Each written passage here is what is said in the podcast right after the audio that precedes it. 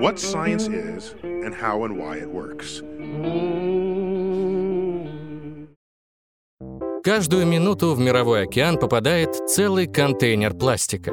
По расчетам, к 2050 году по общей массе его в воде будет больше, чем рыб.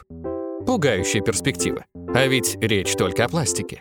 Каждый год на свалку отправляется 1,3 миллиарда тонн пищевых отходов.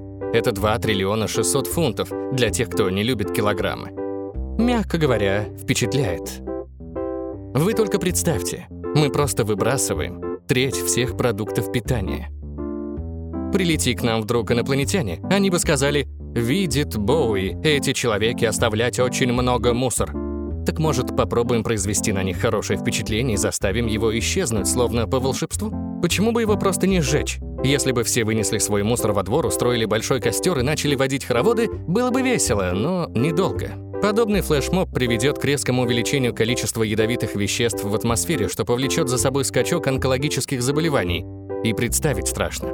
Но еще страшнее то, что по всему миру люди уже сжигают 41% всех отходов. В 2016 году ВОЗ объявила, что 90% детей по всему миру ежедневно дышат токсичным воздухом, а 4,2 миллиона случаев ранней смерти за тот же год связали именно с плохой экологией. Так что если бы все просто начали сжигать мусор на улице, погибло бы очень много людей.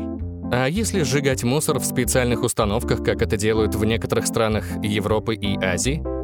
На каких-то даже открыли горнолыжные спуски. Вы только полюбуйтесь на это копенгагенское чудо. Такие здоровые печи сжигают мусор, уменьшая его объем почти на 85%. Остается только пепел и дым. Довольно токсичный пепел. Пепел в Сингапуре его вывозят на специальные искусственные острова. Не лучшее место для отпуска, если вы, конечно, не тонкий ценитель токсичных отходов. Экономные бельгийцы перерабатывают пепел и добавляют его в цемент, который используется для возведения новых зданий. Окей, Бельгия, мы и так уже поняли, что ты классная. После сжигания мусора остаются еще дымовые газы. Из-за них в атмосферу могут попасть смертельно ядовитые диоксины. Поэтому современные мусоросжигательные печи нельзя представить без высоких температур, механических фильтров и удерживающих ядовитые вещества осадителей. В странах со слабым природоохранным законодательством заводы могут быть как идеально чистыми, так и жутко грязными. Все зависит от места их расположения. Теперь заглянем в нашу любимую Швецию. Что они делают с мусором? Лишь 1% отходов попадает на свалку. Половина тщательно перерабатывается, остальное сжигается, а энергия, которая выделяется во время горения, превращается в электричество. То есть шведы все же сжигают мусор, но на выходе получается, что 8,5% всей электроэнергии в стране производится благодаря сжиганию отходов. Хэштег «Швеция рулит». Правда, такой подход все-таки приводит к другой большой проблеме – выбросам углекислого газа большинство сжигаемых веществ органические. Не в смысле органические, как перепелиные яйца с фермы, а по химическому составу. Они состоят из соединений, содержащих углерод, то есть еда, бумага, древесина и далее по списку. Рано или поздно, будучи частью круговорота углерода, и эти материалы все равно выделят углекислый газ. Поэтому в процессе сжигания мусора за 1 мегаватт-час в атмосферу попадает 447 килограммов СО2, что по количеству сопоставимо с природными газами. Не теми, о которых вы сейчас подумали. Природными газами, которые обычно входят в состав естественно образующихся углеводородных газов. За 2016 год только в США мусоросжигательные печи выбросили в атмосферу 12 миллионов тонн углекислого газа. Так что это не панацея. В условиях климатического кризиса мы обязаны это учитывать. Сжигание мусора требует много энергии. Помните, мы говорили про пластик, который загрязняет мировой океан? Швеция его не сжигает, а перерабатывает – и также следует поступать остальным странам.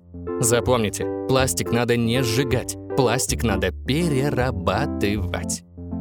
Дело не только в том, что сжигание требует намного больше энергии, чем его переработка. Для производства пластмассы используются низкомолекулярные вещества, которые получают из нефти и газа. Если мы будем постоянно жечь пластик, то чтобы сделать новый, придется тратить время и силы на добычу ресурсов что вредно для окружающей среды. Нефтедобытчики стараются об этом не говорить. Для тех, кто работает в этой сфере, переработка пластика попросту невыгодна. Вероятно, поэтому компании, добывающие ископаемое топливо, вкладывают полтора миллиарда долларов в некий альянс по утилизации пластиковых отходов, который пропагандирует идею получения энергии из пластика.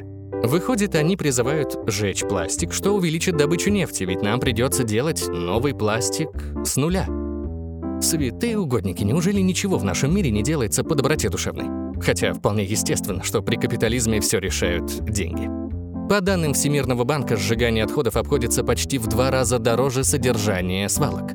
Так что если вы живете в большой стране, то, скорее всего, ваш мусор просто вывозят на огромные полигоны, а не сжигают на современном заводе. А если такое и будет, то вряд ли на крыше построят горнолыжный спуск. Это недешево.